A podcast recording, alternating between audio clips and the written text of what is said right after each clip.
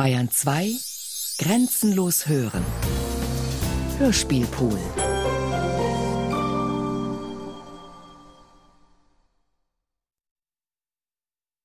Wer ist Jürgen Tratt? Ich kenne ihn nicht. Nur so viel weiß ich. Er war 1941-42 etwa 22 Jahre alt. Er war Berliner. Er war Soldat an der Ostfront und er hatte ein Hobby. Er stellte Tonaufnahmen her mit Hilfe eines Schallplattenschneidegerätes Marke Contifon. Auf 17 hauchdünnen Folien eines gelblichen, durchsichtigen Kunststoffmaterials ist festgehalten, was Jürgen Tratt 1941-42 meist während eines Fronturlaubs mit seinem Gerät machte. Er nahm alles Mögliche auf, was sich für eine Aufnahme eignete. Vor allem Radiosendungen aber auch Telefongespräche sowie alle akustischen Äußerungen, die man selbst produzieren kann, vorwiegend vermutlich, um die Aufnahmetätigkeit seines Apparats kontrollieren zu können. Dieser Absicht dienten wahrscheinlich auch die Teile, in denen sich Jürgen Tratt als Ansager des Großdeutschen Rundfunks präsentiert. Der Kontrast zwischen privater und offizieller Sprechhaltung kann größer nicht sein und wirkt als Persiflage. Neben Mitschnitten einer Rede von Rudolf Hess vor Arbeitern von Messerschmitt in Augsburg, einem Interview mit dem verwundeten Max Schmeling in Athen, von Hetzkommentaren und Frontberichten schreckte er auch vor verbotenen Aufnahmen von Feindsendungen nicht zurück, auf die ja schärfste Strafen ausgesetzt waren. Spätestens wenn er pfeift, es geht alles vorüber, es geht alles vorbei, oder wenn er mit sich selbst den Kanon anstimmt, O wie wohl ist mir am Abend, taucht der keineswegs bestätigte Verdacht auf, dass dem Jürgen Tratt der eigentliche nationalsozialistische Ernst mangelte, wiewohl er ansonsten wohl seine Pflicht tat, neben seinem Hobby, mit dessen Hilfe wir in diese ferne, nahe Vergangenheit horchen dürfen. Die 17 Schallplatten fanden sich auf einem Berliner Flohmarkt am Potsdamer Platz, also keine 500 Meter entfernt von dem Ort, von dem der auf unseren Platten nachprüfbare deutsche Größenwahn angeleitet wurde und wo er auch einstweilen endete. Die Platten haben die Zeit schlecht überstanden, gerissen, gewellt, angebrochen, durch Druck und Temperatur verformt. Die Realisatoren haben alles getan, um das Material in Vollständigkeit zu erhalten. Das gelang nur in dem Maße, als es die Summe von fragmentarischer Aufnahme, deformiertem Material und fragmentarisierter Abspielung zuließ. Zwei Platten zerbrachen nach einmaliger Wiedergabe. Verarbeitet wurden konsequent lediglich die Bruchstücke, die wir durch die neuerliche erstmalige Abspielung erhielten. Neben den Dokumenten, die die Schallplatten enthalten, messen wir dem Augenblick ihrer Wiederentdeckung ebenfalls dokumentarischen Wert bei. Im Ergebnis sehen wir ein uns betreffendes Menetekel der verstrichenen Zeit. Die Anordnung des Materials folgte Methoden der Aleatorik, ist daher absichtslos. Das Stück Audioart, das entstand, entspricht allerdings unseren Vorstellungen. Übergang über die Beresina. Hörspiel von Ulrich Gerhardt. Realisation Ulrich Gerhardt und Günter Hess.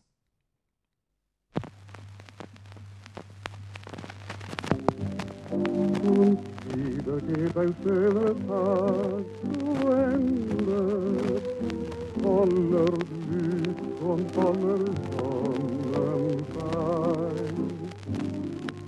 Ich leg mein Herz in deine lieben Hände, denn wo du bist, kann die Welt nicht schöner sein.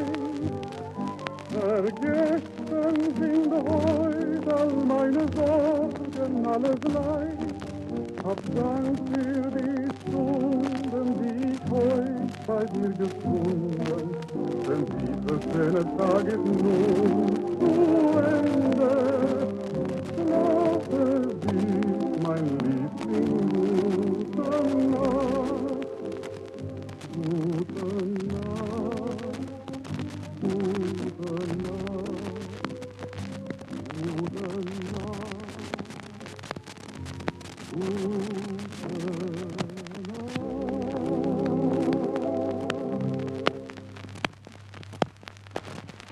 Führerhauptquartier, den 14. November 1942. Das Oberkommando der Wehrmacht gibt bekannt. Deutsche Unterseeboote haben im Angriff gegen die amerikanisch-britischen Landungsstreitkräfte in Nordwestafrika und in der Atlantikschlacht den feindlichen Kriegs- und Transportflotten erneut ungewöhnlich schwere Verluste zugefügt. Sie versenkten im Eismeer, im Nordatlantik, vor der kanadischen Küste, in der Karibischen See, bei den Kapverdischen Inseln, im Golf von Guinea und im Seegebiet östlich von Kapstadt aus gesicherten Geleitzügen und in Einzeljagd 20 Schiffe mit zusammen 119.000 Fotoregistertonnen sowie einen Zerstörer. Zwei weitere Schiffe wurden torpediert. Im westlichen Mittelmeer vernichteten sie aus der britisch-amerikanischen Transportflotte wieder zwei Transporter und einen Großtanker von zusammen 20.000 Fotoregistertonnen sowie einen Zerstörer, sodass sich die Erfolge der Unterseeboote vor den Küsten von Algier und Marokko auf elf Transporter mit 99.100 Fotoregistertonnen erhöht haben. Seit der Sondermeldung vom 9. November hat die Unterseebootwaffe im Mittelmeer und auf dem Atlantischen Kriegsschauplatz 31 Handelsschiffe mit zusammen 218.100 Fotoregistertonnen versenkt und weitere Torpedo versenkt und, wei und weitere Torpedo versenkt, versenkt und durch Torpedo und durch Torpedo, durch Torpedo, durch Torpedo, durch Torpedo, durch Torpedo. Gegenstelle,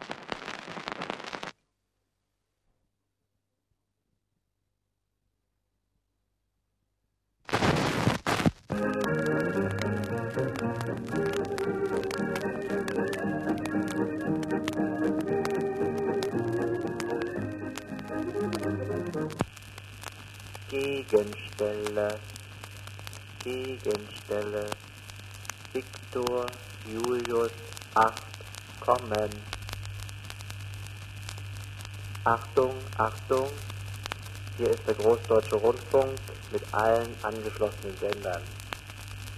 Wir bringen in Kürze eine Sondermeldung von weitestragender politischer und militärischer Bedeutung aus dem Führerhauptquartier. Bis dahin hören Sie Marschmusik.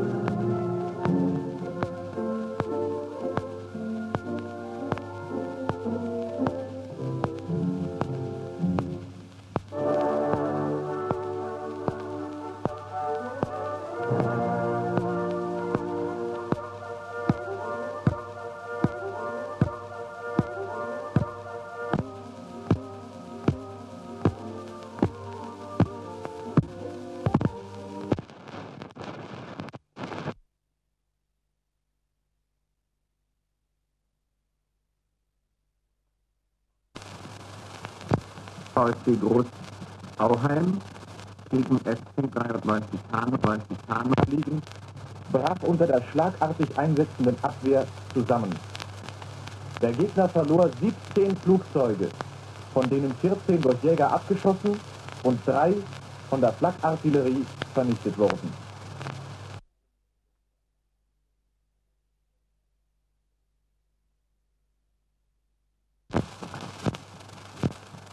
Süd ersuchten die Regierung Unterstützung infolge der einstigen Schiffshöchsten Absatzschiff. Beim bekannten Lord Wellington bezeichnete in der Hauptstadt von Kolumbien Englands Schiffsraummangel als das Problem der Stunde. Italienische Luftangriffe auf griechische Stellungen, Truppen und Stützpunkte im Verlauf dieser Kampfhandlung in östlichen mittelmeerisches Erkundungsflugzeug einer Hurricane-Flugzeugen ab. In Ostafrika und an der Somalifront wurden englische Angriffe abgewiesen. Bei englischen Luftangriffen auf Asmara und Adi Ugri wurden zwei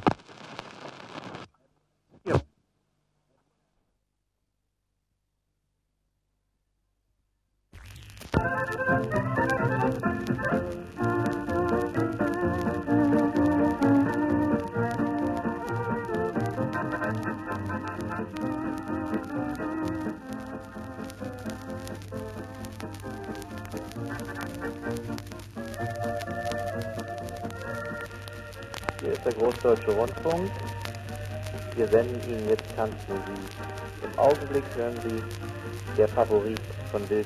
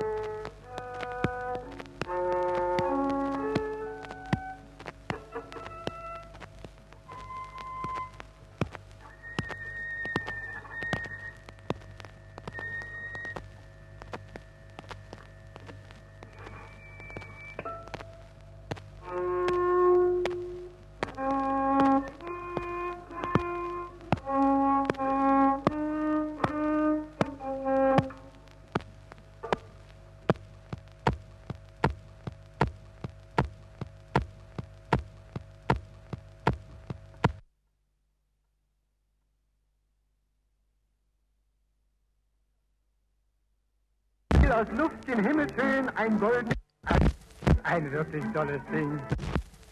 Zeitung in einer Zeitung las ich jüngst ein wirklich tolles Ding.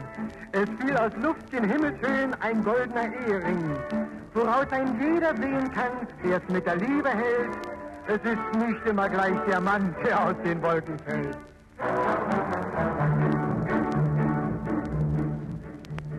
Ein Mädchen, das ging hin und her am Opernring zu Wien.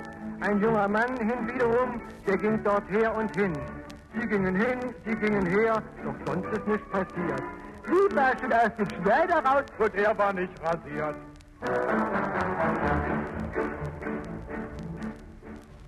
Eine Frau versäumt den Zug, oh weh, das Pech war riesengroß. Dadurch gewann beim WAW sie tausend Mark im Los. Hat sie durch Pech in Wahrheit Glück mit dem versäumten Zug? Hielt sie das Glück vom Pech zurück? Man wird kaum daraus klug.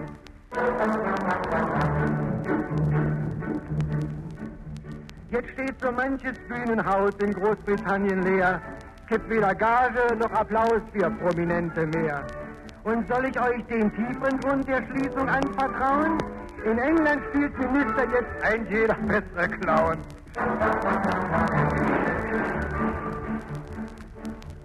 Mit ihrer Kleiderkarte kam Frau Meier niemals aus. Sie brachte es zu dem Gattengram stets Unsinn mit nach Haus, bis er sie schließlich angefunkt von wilder Wut gepackt. So mach doch endlich mal einen Punkt, sonst wirst du schließlich nackt.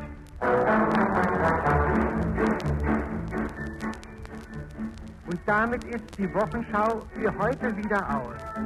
Und wenn sie euch gefallen hat, so gehe ich froh nach Haus.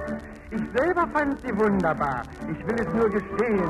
Und rufe, weil so nett sie war, auf baldes Wiedersehen. Und damit, liebe Kameraden, ist unser Gruß aus der Heimat wieder einmal am Ende angelangt. Hoffentlich hat euch allen recht gut gefallen. Macht's gut und auf Wiederhören.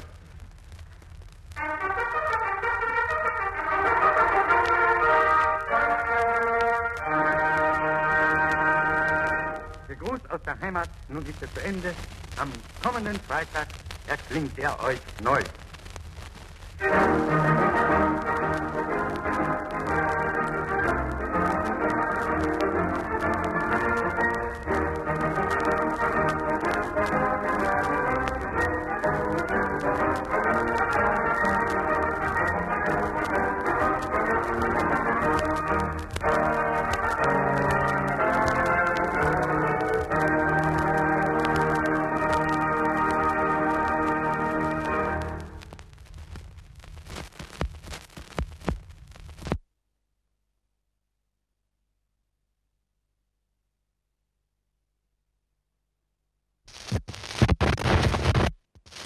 Rasenden Gewalt und aus diesem Einzig gemacht hat, mag es gewesen sein und mag er gestanden sein, wo er will. Diese einmalige brüderliche Verbundenheit der Waffen, die kam hier in diesen letzten Stunden wieder entscheidend zum Durchbruch. Und so wie Kilometer um Kilometer die Luftwaffe unten in Griechenland uns Heeressoldaten den Weg freigekämpft hat, in der gleichen kameradschaftlichen Verbundenheit wie in den früheren großen Kämpfen und Schlachten, so war es hier wieder. Und wir erfuhren, dass nun zu unserem frontalen Angriff auf Athen und dem Umfassungsangriff von der Insel Euböa aus nun noch die Luftwaffe zu einem großen Schlag ansetzte und mit Luftlandetruppen und Fallschirmjägern den Isthmus von Korinth abriegelte. Es wird unvergessen sein für jeden, der die Ströme deutscher Flugzeuge nach Süden gehen sah, der im Schlepp der großen Maschinen, die Maschinen der Luftlandedivisionen ihre Richtung ziehen sah, der zu Dutzenden, zu Hunderten bemerken konnte, wie nun Soldaten vom Himmel fielen, wie die besten, ausgesuchtesten, zähesten Kerle dort aus ihren Maschinen sprangen und hier eine entscheidende strategische Stellung in ihren Besitz nahmen und so den Gegner endgültig in eine Zange nahmen, aus der es kein Entrinnen mehr gab. Von drei Seiten eingeschlossen und von drei Seiten nun von den härtesten, in diesen wochenlangen, schweren Kämpfen geschulten Männern angefasst, da gab es kein Entrinnen mehr. Auf den Bildern dieser, der Landstraßen das gleiche das in den letzten Tagen Sie ja aus den Berichten meiner Kameraden schon laufend gehört haben werden. Es ist kein Wort zu groß für jeden einzelnen Mann, der dort unten gekämpft hat. Die sengende, irrsinnige Glut dieser Hitze, die jetzt schon in der thessalischen Ebene und dort auf den Bergen liegt. Der unglaubliche Staub und Dreck, der ein Zustand der Straßen, wie man ihn sich überhaupt nicht in einem zivilisierten Land vorstellen kann.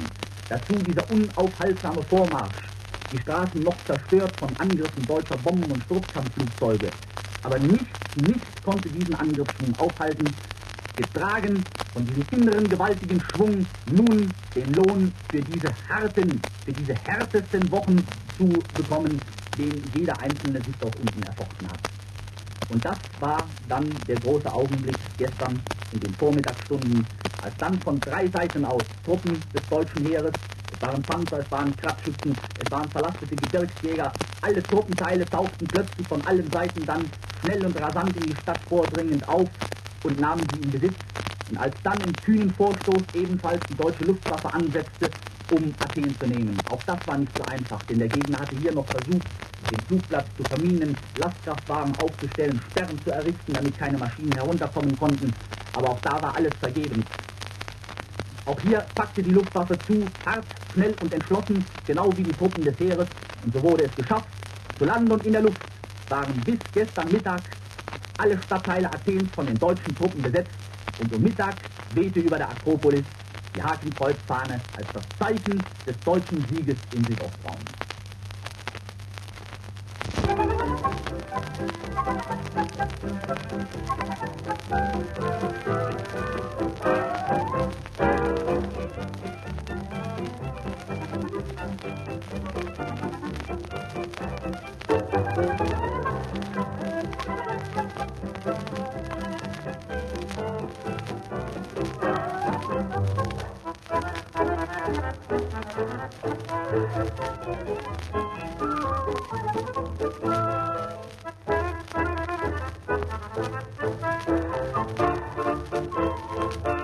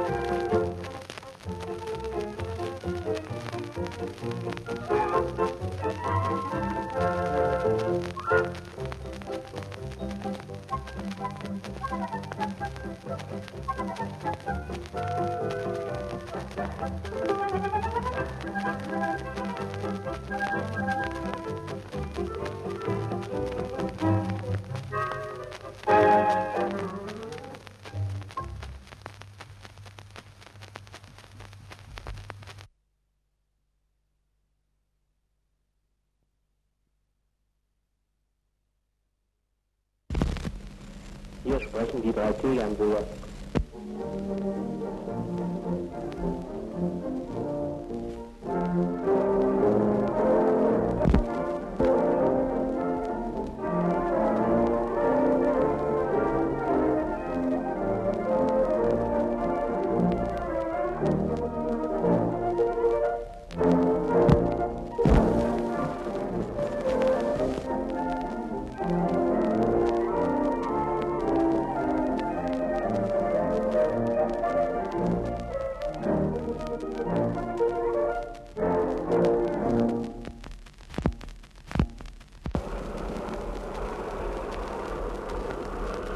Geballte und gespannte Energie, die hier mitten im Körper des Feindes sitzt. Sie muss nun all das, was in ihr an Kraft lauert, aufbewahren für den einen Augenblick, in dem diese Kraft ausgelöst werden muss, sich in höchster Kenntnis der Aufklärungsergebnisse der letzten Tage unternahm die deutsche Luftwaffe in den Abendstunden des 16. März mit stärkeren Kampfkräften einen Vorstoß nach Nordwesten und griff in Scapa Flow liegende Teile der britischen Flotte an. Hierbei wurden mindestens vier Kriegsschiffe, darunter drei Schlachtschiffe und ein Kreuzer, durch Bomben getroffen und schwer beschädigt. Die Beschädigung von zwei weiteren Kriegsschiffen ist wahrscheinlich. Außerdem wurden die englischen Flugplätze Stromness, Earthus Kirkwall sowie eine Flakstellung angegriffen und mit Bomben belegt. Trotz starker Jagd- und Flakabwehr des Feindes führten die deutschen Kampfflugzeuge ihre Aufträge erfolgreich durch und kehrten zurück ohne irgendwelche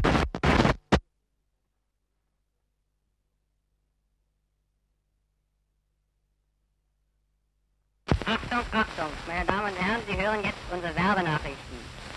Piktovidsaft, der beste Hustensaft, den es gibt. Gebrauchsanweisung. Kinder je nach dem Alter dreimal täglich oder öfter anderthalb bis ein Teelöffel.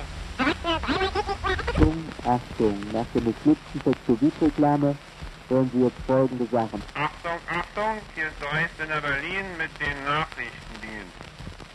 Angriff auf britische Vorpostenfahrzeuge. Luftaufklärung fortgesetzt. Berichtet der OKW. Das Oberkommando der Wehrmacht gibt bekannt. Im Westen keine besonderen Ereignisse. Ereignisse, Ereignisse, Ereignisse, Ereignisse, Ereignisse.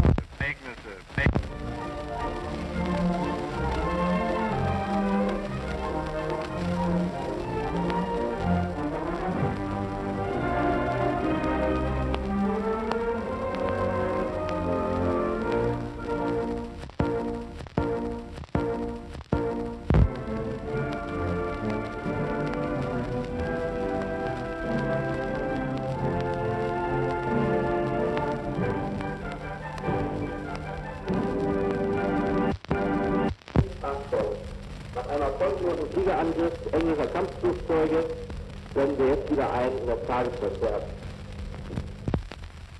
Ein nochmaliger Angriff blieb ebenfalls ohne Erfolg.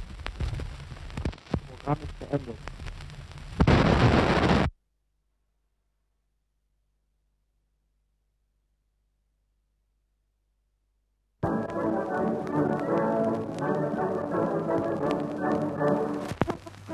Von Herrn Mullen? Sie sind sehr neugierig auf ihn.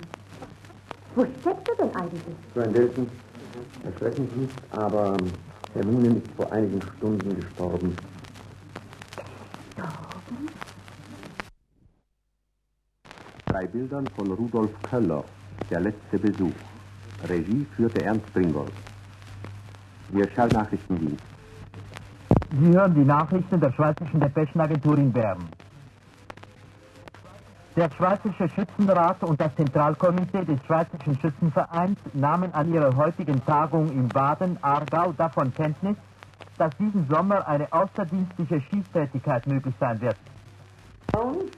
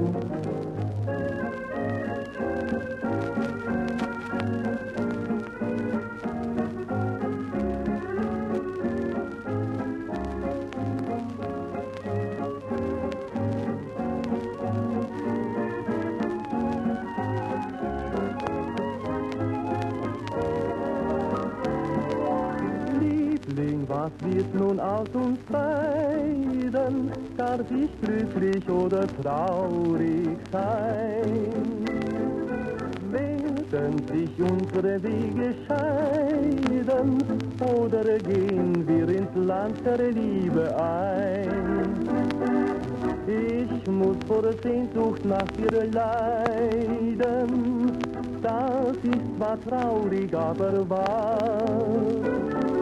Liebling, was wird nun aus uns beiden, wenn's nach mir geht, ein verliebtes Paar?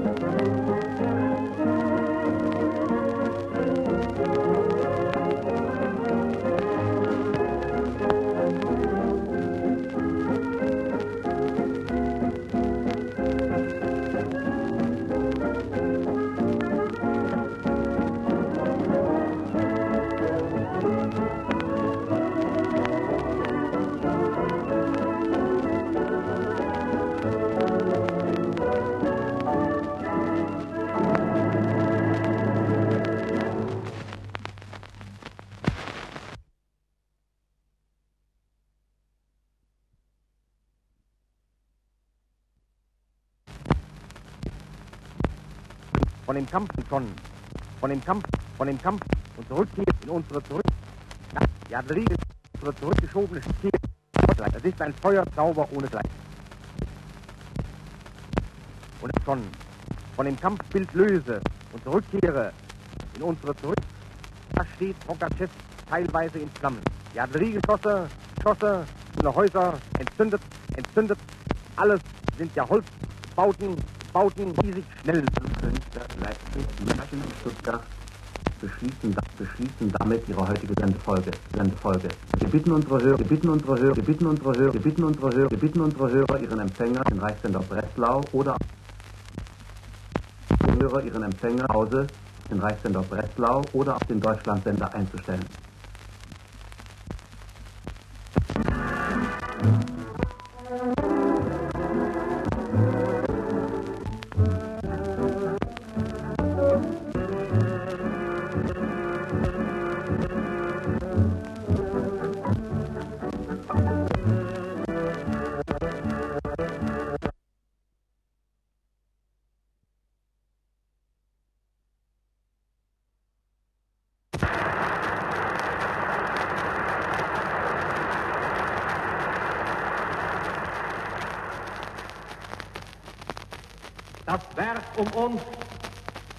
Zerstörer rechts und links.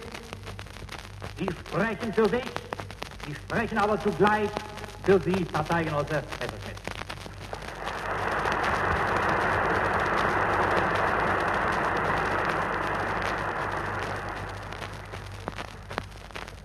Aufgrund meiner eigenen Erinnerungen ist die heutige Feierstunde hier im großen Messerschmitt-Werk zu Augsburg eine besonders schöne für mich. Denn ich kenne ja dieses Werk aus einer Zeit, da der ganze Betrieb sich aus ein paar Bauten zusammensetzte, die man heute zwischen den Riesenhallen hier gewissermaßen mit der Lupe suchen muss. Gerne erinnere mich, ich mich an die Zeiten, da ich hier mit meinem Messerschmitt Sportvogel oft und oft landete. Und so ging es über die gewundenen, holprigen Hirtenpfade. Schleppte sich das Bataillon schnell, dem noch schnell, dem noch schnell, dem noch schnell, dem noch schnell, dem noch schnell, dem noch schnell, dem noch schnell, dem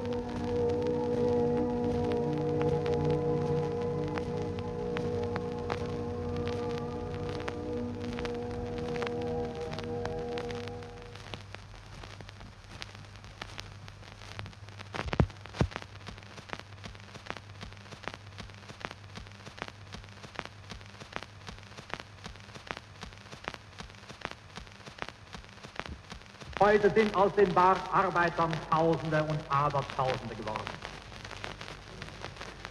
Und so erfüllt es mich heute mit besonderer Bewegung, die Auszeichnung der deutschen Musterbetriebe gerade von dieser Stätte aus vorzunehmen. Mit meinem Glückwunsch an die Pioniere der Arbeit verbinde ich zugleich meine Glückwünsche an die mit der goldenen Fahne ausgezeichneten Betriebe. Rufe Sie auf zu neuer Tat und verkünde hiermit namens des Führers den Beginn des fünften Leistungswettkampfes der deutschen Betriebe für das Jahr 1941-42. Ich bin überzeugt, dass auch bis zum nächsten 1. Mai die Erfolge dieses Leistungskampfes nicht geringer sein werden. Wir gehen der militärischen Entscheidung entgegen und für sie vollbringt auch die deutsche Wirtschaft ihre Höchstleistungen. Ich weiß es.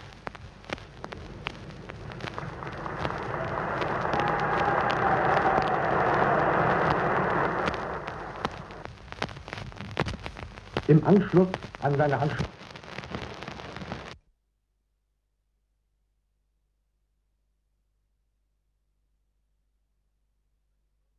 seit den Morgenstunden des Morgenstunden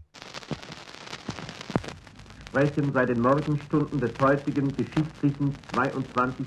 Juni 1941 die Waffen. Der Führer, der heute ein langes und bitteres Schweigen endlich brechen konnte, hat nicht nur das Geschick des deutschen Volkes, sondern darüber hinaus das Schicksal Europas in die Hand des deutschen Soldaten gelegt. Der Kampf gegen die roten Machthaber in Moskau ist ein Kampf von entscheidender geschichtlicher Bedeutung. Er ist in Ziel und Ursache der gleiche Kampf, den Großdeutschland und das faschistische Italien gegen die Londoner Plutokratie kämpfen. Beiden, den Plutokraten in London und den bolschewistischen Machthabern im Moskauer Kreml, ist gemeinsam als treibendes Element das Judentum mit seinem Weltherrschaftsstreben. Zwei verschiedene Methoden, beide aber jüdischer Prägung, führen zu dem gleichen Ergebnis, der Ausbeutung des schaffenden Menschen. Diese Erkenntnis spricht aus den ersten europäischen Pressestimmen, die den gewaltigen Eindruck der Proklamation des Führers und des Beginns der Auseinandersetzung mit den Waffen widerspiegeln. Einstimmige und tiefgehende Zustimmung, gewaltiger Eindruck, jedoch keine Überraschung. Das sind die Kennzeichen der ersten italienischen Presseäußerungen. Äußerungen, Äußerungen, Äußerungen, Äußerungen, Äußerungen.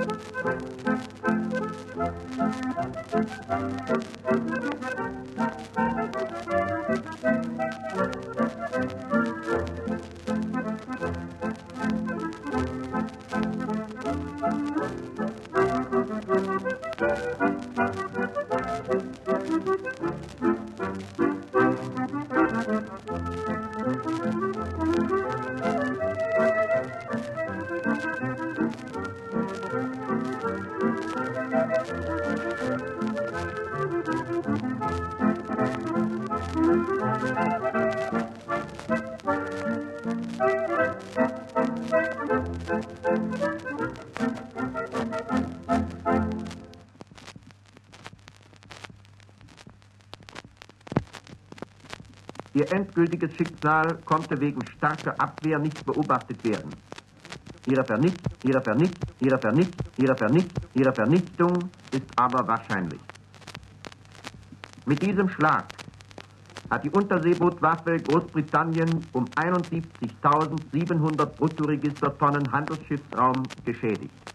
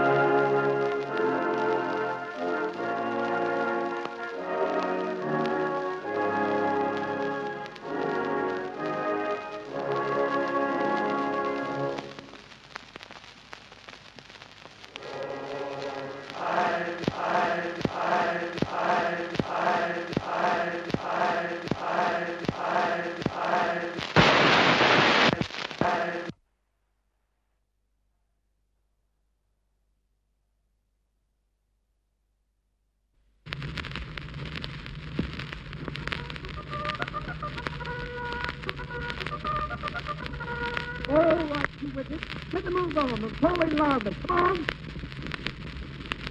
Come to the number. Now, my lads.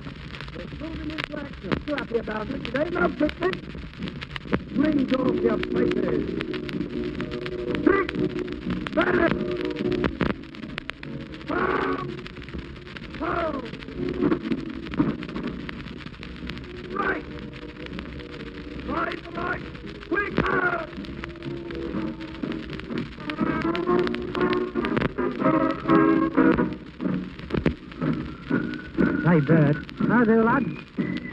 Say we were going? Well, young sergeant said we're going to have a cup of tea with Adolf. You don't say. Ah? Yeah, I say, Bert. What's to do now? All over there. It's up near Figsby Line. Used to belong to Kankit. Aye, dead easy. What we going to do with it? Wouldn't it? I could tell thee what to do here, but this is what we're going to do. We're gonna hang out the watching on the Siegfried line. Have you any dirty watching, mother dear? We're gonna hang out the watching on the Siegfried line, but the washing day is here. Weather, the weather be wet or fine. Will you come along without a care? We're gonna hang out the watching she king of the Siegfried line. It's the Siegfried line still there.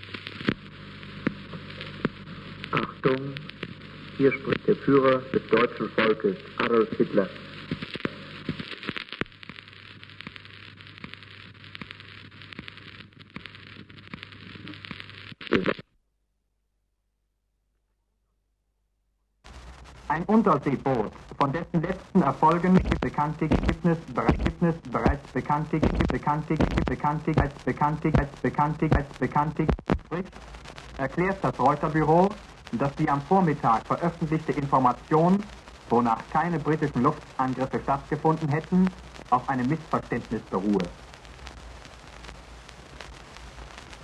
Unter der Überschrift Was denkt sich Churchill eigentlich? kennzeichnet Reichsminister Dr. Goebbels heute im völkischen Beobachter die Stellung der englischen Plutokratie und ihres gegenwärtigen Sprechers Winston Churchill zum Kriege. Die englische Plutokratie, so stellt Dr. Goebbels fest, hat den Krieg gewollt und erklärt, weil er für die Aufrechterhaltung ihrer schrankenlosen Kapitalherrschaft nötig war.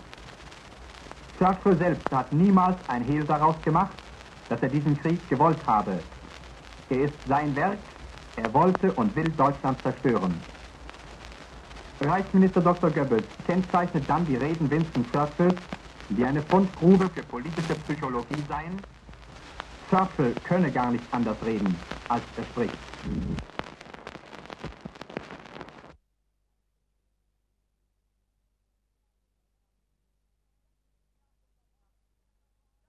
erstens intakt. Da eine, und da war ich wieder in der Bahn, und da sitzen zwei ältere Damen. Mit mal sagt die eine, ach Stände, machen Sie doch bitte mal die Fenster zu. Sieht ja hier so furchtbar, man holt sich ja einen Tod. Sagt die andere, wieso? Bei dieser stickten Luft das Fenster? Nein, sagt die, das ist ja furchtbar, ich komme ja hier um. Soll, jetzt soll der Schaffner endlich Frieden stiften, kommt nicht dazu, sitzen alle Herren in der Ecke, sagen zum Schaffner, passen Sie auf. Erst machen wir das Fenster zu, stirbt der eine. Dann machen wir es wieder auf, stirbt der andere. Dann haben wir Ruhe.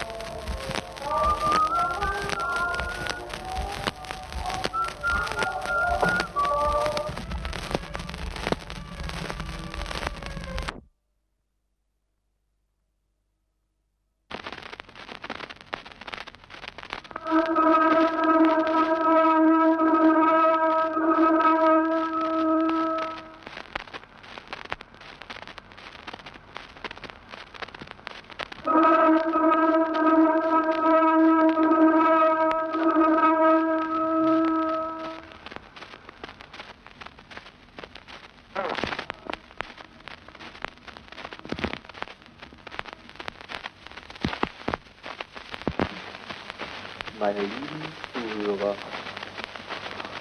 meine lieben Zuhörer, jawohl, Platte bespreche ich am 23. November 1942.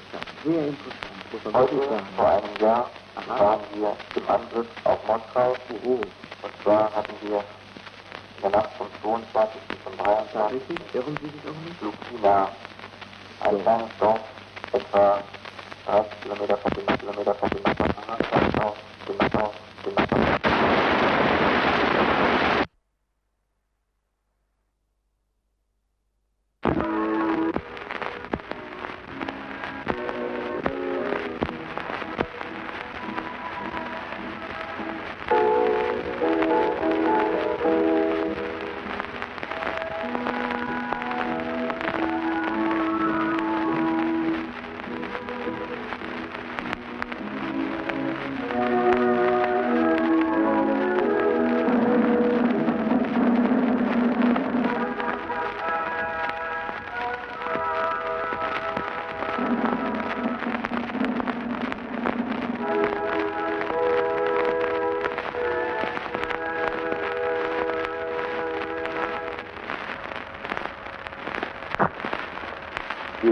Folgende Sondermeldung.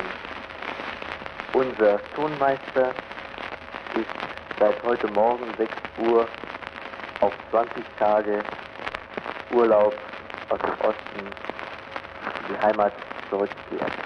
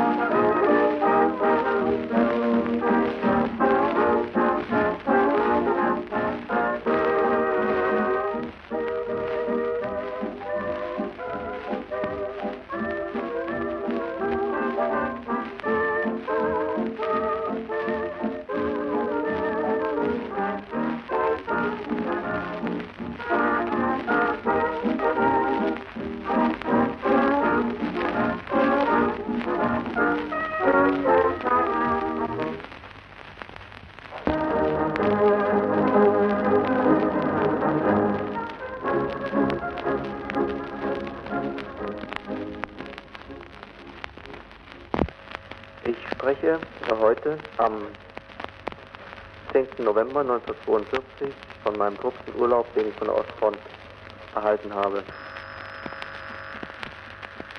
Eben habe ich die Schalldämpfung rechts neben dem Stufenschalter zurückgedreht. Vielleicht ist es jetzt etwas klarer. Diese Schallplatten bekommt man nicht mehr, um Aufnahmen zu machen. Und muss da sehr sparsam sein. Ich holte jetzt hier den Stufenschalter ein. Etwas lauter gedreht. Und ich muss sagen, ich habe hier alles unverändert angetroffen.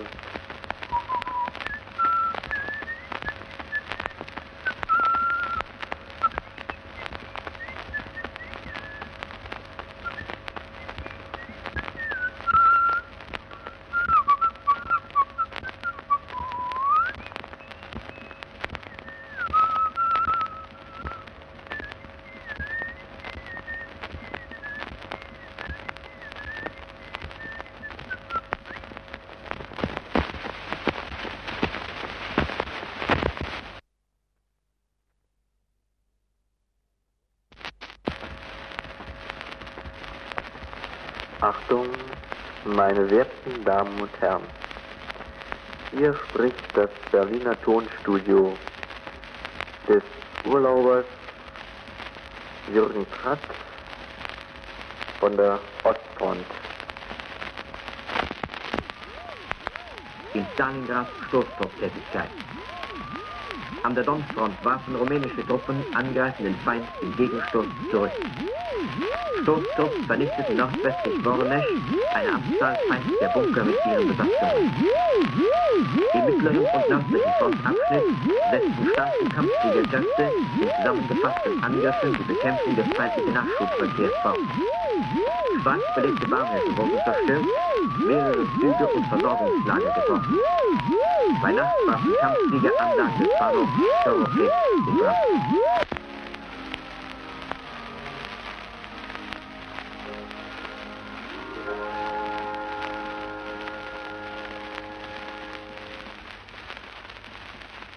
Zum Ausklang Galopp auf ins Land der Sehnsucht.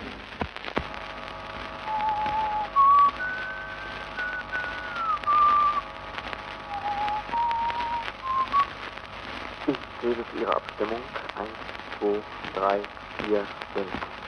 und italienischen Truppen, die in erfolgreichen Gefechten zwölf feindliche Panzer zerstörten, ihren Fortgang. Die britische Luftwaffe verlor vier Flugzeuge. Deutsche und italienische Jagdflieger schossen in Luftkämpfen gegen überlegene feindliche Luftstreitkräfte vom 5. bis 10. November 27 feindliche Flugzeuge ab.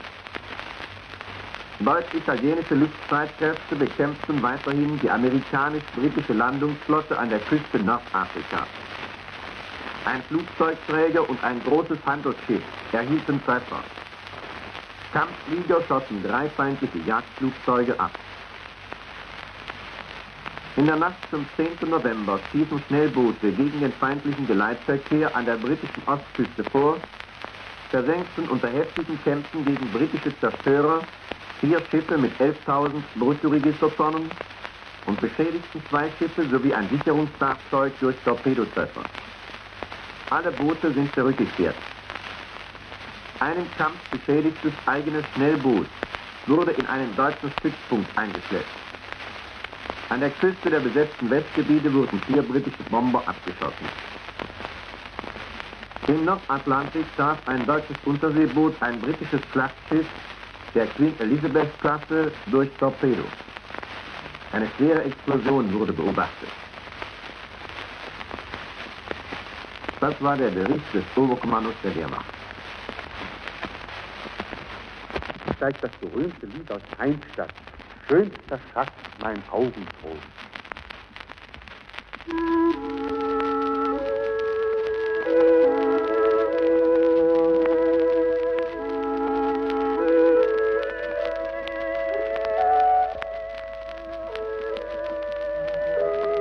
Schönster Schatz, mein Augentrost, hat meiner ganz vergessen, wie dein Treu versagt, mir das Herz so schwer gemacht. Des Morgens, wenn ich früh aufstehe, die Sonne geht auf mit Strahlen, seh ich mein Fleiß, so hüpft mein lauter und Freude.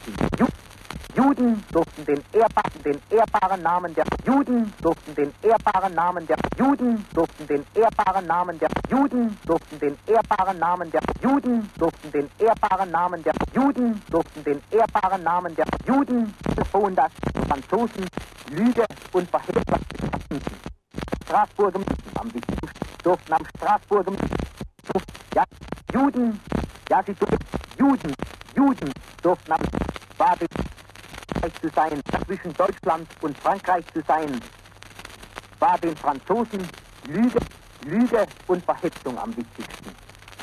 Juden durften am Straßburger Mikrofon das Elsass, ja, sie durften ganz Frankreich verhetzen.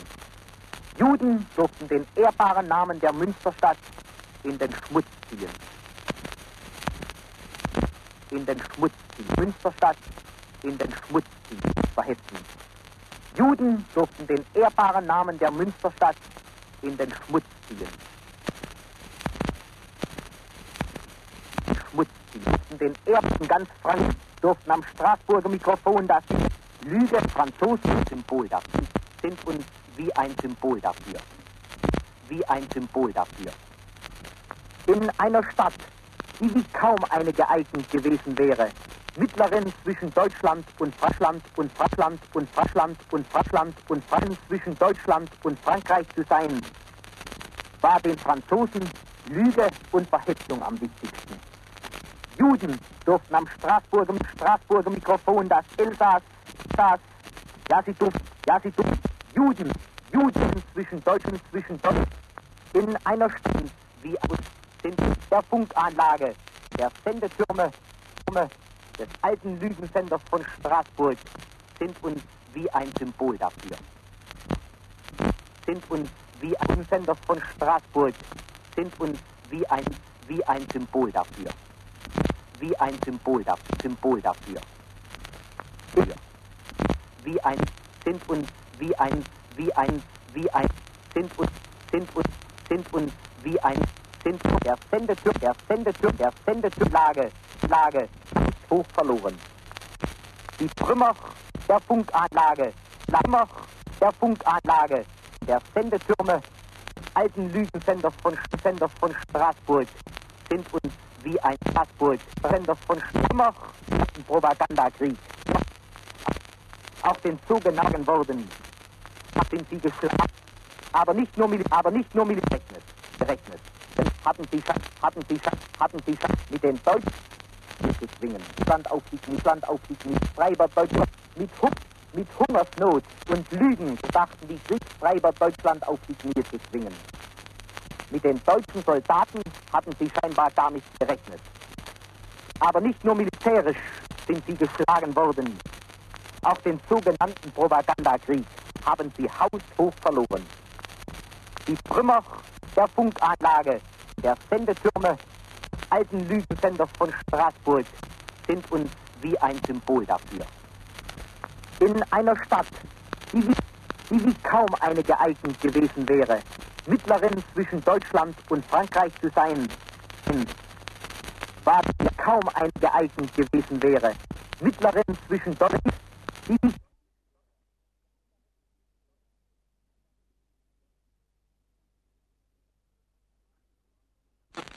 Eindruck, den der Fall von Paris in London machte, berichten eingehend die Londoner Vertreter der spanischen Presse. Sie schreiben, der Einmarsch der deutschen Truppen in Paris hat auf die britische Bevölkerung einen niederschmetternden Eindruck gemacht. Die Regierung dagegen bemüht sich krampfhaft, wenigstens den Schein von Stärke aufrechtzuerhalten, indem sie mit falschem Pathos die unnachgiebige Fortsetzung des Krieges verkündet. Die Londoner Berichterstatter der spanischen Zeitungen sind der Überzeugung, dass die Schwierigkeiten Frankreichs ständig anwachsen und es vor seinem völligen baldigen Zusammenbruch steht. Baldigen, baldigen, baldigen Zusammenbruch. Nach Durchbruch durch die Vorlinie beiderseits der Maas sind Stadt und Zitadelle der im Weltkrieg schwer umkämpften Festung Verdun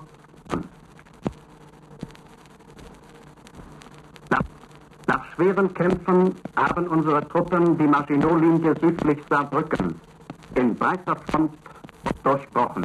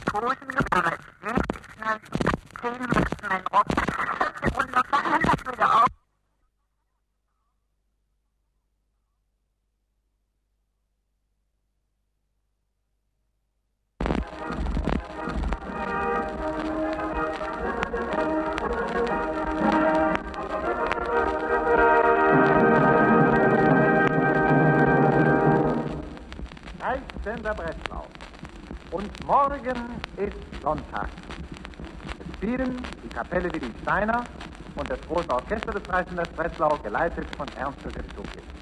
Es singen Karl Friedrich, Tenor, und der Chor des Reichssenders Breslau unter Johannes Fried.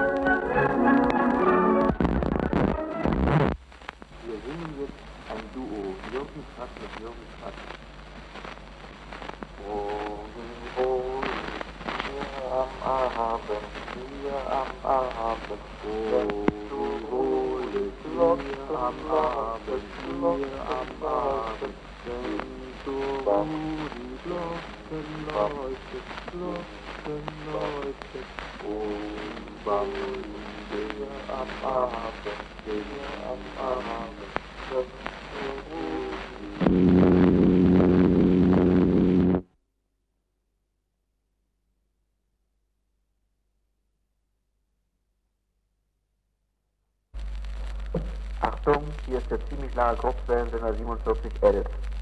Guten Morgen, lieber Hörer, wir senden Nachrichten. wenn man das tagtäglich hört? Auf! Sie werden immer blasser. Kommen Sie, trinken Sie einen Schluck Wasser. Meinen Sie nicht, dass das wenn man das tagtäglich hört? Tagtäglich ziehen Sie euch Freunde auf, auf einer Zither verlassen bin die Fahne.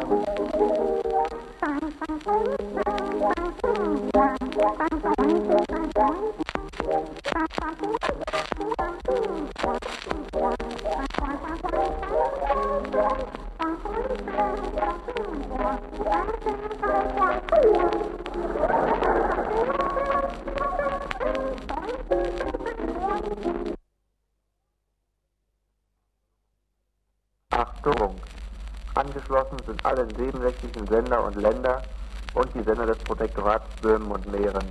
Sie hören Nachrichten des drahtlosen Dienstes.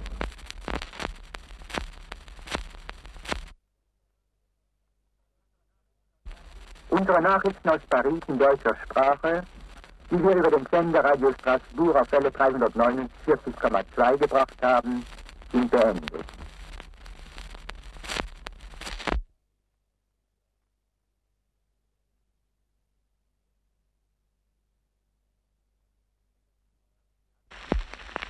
Wir hatten inzwischen das Tal, in dem wir abgesprungen waren, durchgekämpft und waren gegen unser Ziel vorgestoßen.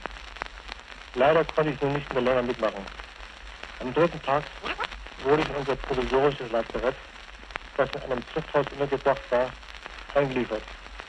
Und ein paar Tage später wurde ich dann von einer Sanitäts-EU nach Athen gebracht ins Speziallazarett. So haben Sie also am Endsieg Ihrer Kameraden auf Kreta leider keinen Anteil gehabt. Aber Sie haben die ersten und schwersten Tage mitgemacht. Ja, es war nicht einfach, mit unseren leichten Waffen gegen den schweren der Engländer vorzugehen. Aber ich glaube, wir haben unsere Aufgabe gelöst. Ja, ich bin mir recht schwach. Ich habe eine schwere Rückenkrankheit überstanden. Außerdem habe ich mir in Kreta einen Hitzschlag geholt. Aber jetzt geht es schon wieder ganz ordentlich. Ihr linkes Bein liegt auf einem Kissen, sehe Beim Absprung aus der Maschine habe ich mir jetzt den Meniskus verletzt. Aber das hätte nichts gemacht, wenn ich hier krank und dazugekommen wäre. Immerhin, Sie sind also soweit ganz munter und der englische und amerikanische Sensationsrundfunk, der Sie bei den Kämpfen um Grelsa totgesagt hat, der hat eine Unwahrheit mehr verbreitet. Und außerdem ist ja so etwas ein gutes Omen, denn Sie wissen ja, wer einmal totgesagt ist, der hat ein langes Leben. Waren, wann sind Sie über Greta abgesprochen? Ich war bei der ersten Welle am Morgen des 20. Mai.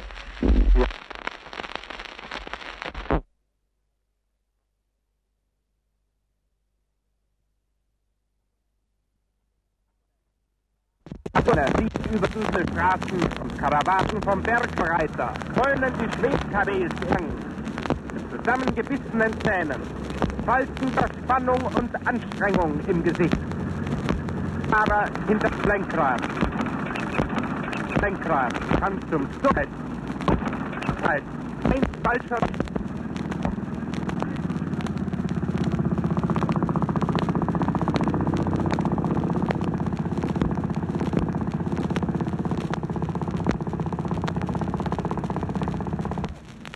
Manchmal gibt eine Kehre den Blick frei auf die Landschaft.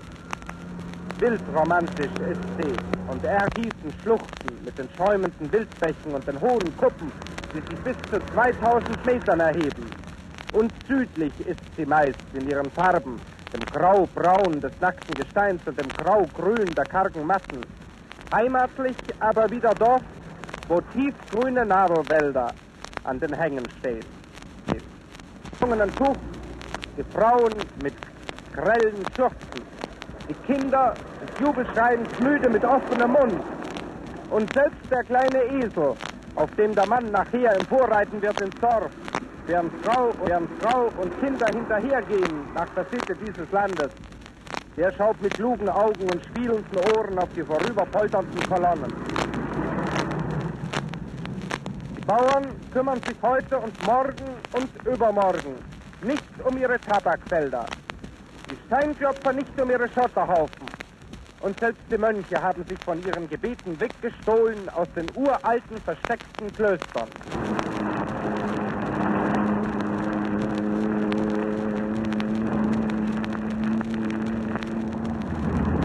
Felsen haben die Pioniere, ab, Pioniere abgesprengt. Die schroffen Ecken haben sie abgestumpft. Die Wegränder neu trassiert und befestigt und befestigt. Warnschilder haben sie überall, ange, überall angebracht. So ist, so ist aus einem schmalen, schmalen, fast pfadartigen Verbindungsweg, Verbindungsweg eine Straße, eine Straße, eine Straße geworden für einen artigen, pfadartigen Verbindungsweg. Eine Straße geworden für schwerste Kriegsfahrzeuge. Und sie erlaubt eine hohe, Marsch, eine hohe Marschgeschwindigkeit. Nordafrikanische Front, 3. April 1941. El Aguila, El Aguila, Aguila, El Aguila, El Aguila. und sagen noch vor wenigen, vor wenigen Gela, El Aguila, El Aguila, El Vor wenigen Tagen noch unser am weitesten vorgetriebener Stützpunkt, den die Engländer fluchtartig verließen, der Ausgangspunkt unserer Fahrt. Beim Vorliegen 20 bis 25 Gefangene im Sand, schlafen, warten auf ihren Abtransport. Zwei englische Offiziere stehen abseits und tun so, als gehörten sie gar nicht dazu. Auffällig ist, dass die Gefangenen zum größten Teil ohne Kopfbedeckung sind. Auf dem Flugplatz sind eben Stukas zwischengelandet. Sie kommen gerade vom Feindflug zurück, haben weit über den weichenden Feind hinausgegriffen und ihn auf der Flucht gepackt. Vor einer Woche war dieser Flugplatz von El Agela noch leer und unbenutzt. Jetzt ist er Zwischenlandeplatz geworden. Vor einer Woche war dieses Land, durch das wir nun kommen, noch Niemandsland. Ja, der Feind ist auf der Flucht. Er zieht sich zurück. Dem Anprall unserer Panzerverbände, dem blitzartigen Zuschlag unserer Stukas vermochte er nicht standzuhalten. Und als die Sonne sich in unserem Rücken erhebt, da beginnt die Spitze der Vorausabteilung zu marschieren Panzer und Mannschaftstransportwagen. Hinter sie werden wir uns setzen. Inzwischen rollt Fahrzeug um Fahrzeug über den Pass. Wir warten. Wir überdenken noch einmal die Stunden, die hinter uns liegen. Achtung, Achtung, Sie hörten Frontberichte vom 8. April 1941. Können Sie die Einschläge drüben schon beobachten? Wie viele Sekunden dauert das, bis er drüben ist?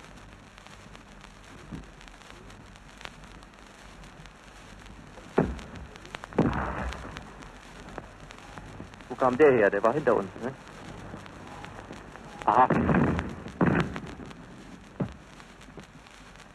Zweite Feuersalve. Die Granaten brausen nach vorne und schlagen gegen die gegenüberliegende Bergwand. Eben war ein Schuss, der hinter uns lag. Feuer. Gruppe. Raus.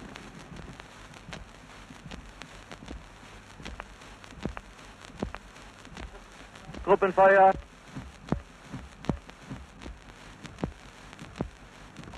Gruppe. Raus. Liegen die Schüsse? Schüsse liegen tadellos. Können Sie genau verfolgen? Ja, es ist etwas dunkel noch, aber man kann es ungefähr sehen, weil wir den Berg genau kennen. Welches Ziel ist denn im Augenblick gerade behaart? Im Augenblick ein Ziel, das äh, von uns bezeichnet ist mit Nummer 33.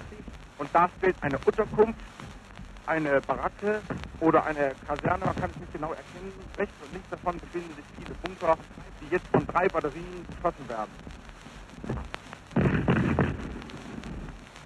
Die Griechen haben hier nach französischem Art und nach französischem Vorbild Bunker gebaut. Allein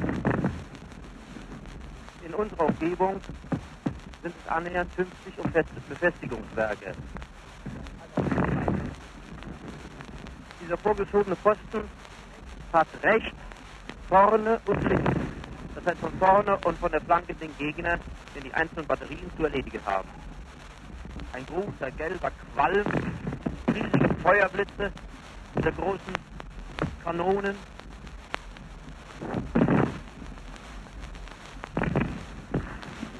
Der Kampf ist im vollen Gange.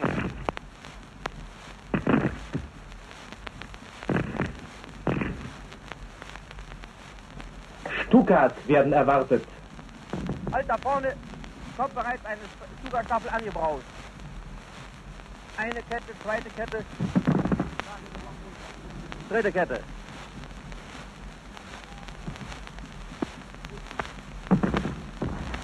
In viel tausend Meter Höhe.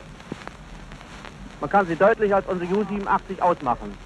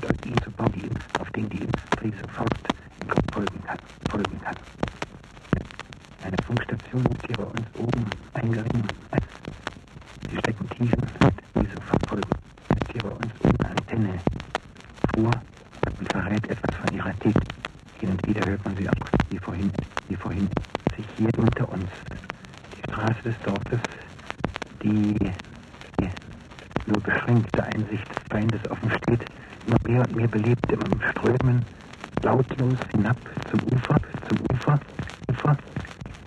Und wir hier oben, wir hier oben, wir hier oben, wieder, nun wieder, zum Fluss hinunter, hinunter, hinunter, und können immer noch nicht begreifen, dass der Russe sich überhaupt, der Russe sich überhaupt, der Russe sich überhaupt gar nicht meldet.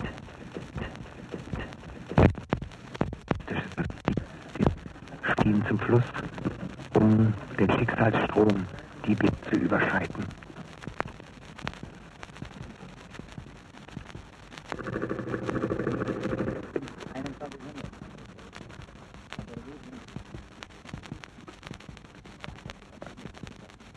Lange haben wir spannungsvoll hier oben auf unserem Beobachtungsposten dicht am Fluss gewartet. Sehen, wie, was glaubten wir es zu sehen, im Nebel des Morgens, wie einige unserer Boote übersetzten. Drüben aber blieb alles still. Merkwürdig.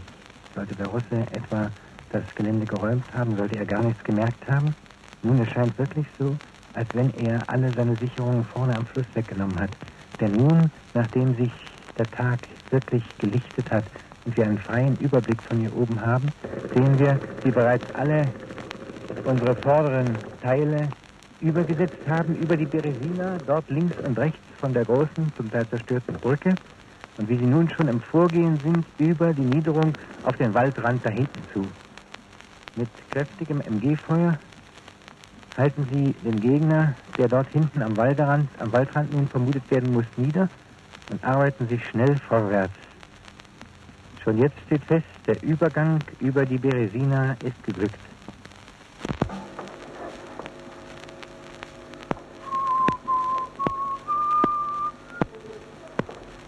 Ja.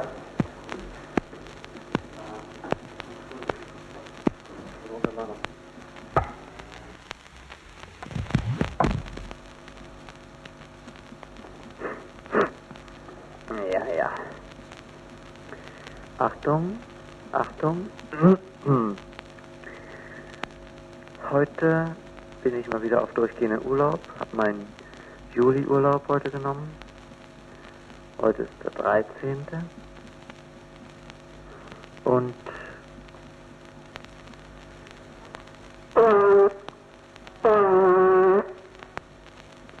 der 13. Juni 1941.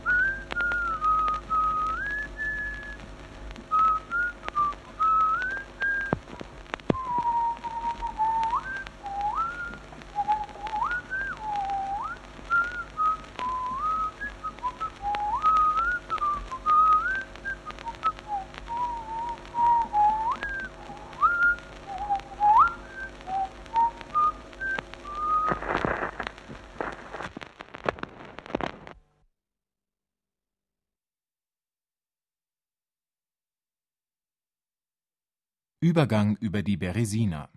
Hörspiel von Ulrich Gerhardt. Realisation Ulrich Gerhardt und Günter Hess. Die 17 Folienschallplatten eines Berliner Amateurs aus den Jahren 1941-42, die diesem Hörspiel zugrunde liegen, fanden sich 50 Jahre später auf einem Berliner Flohmarkt.